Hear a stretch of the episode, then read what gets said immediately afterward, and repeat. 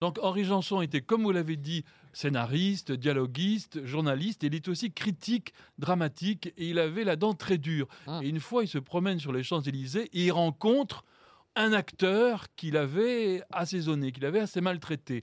Alors l'autre, au lieu de lui envoyer un gant, il le gifle. Et Henri Janson le regarde, il a cette réplique merveilleuse Vous n'avez pas honte de frapper un lâche ah, c'est joli. Ah.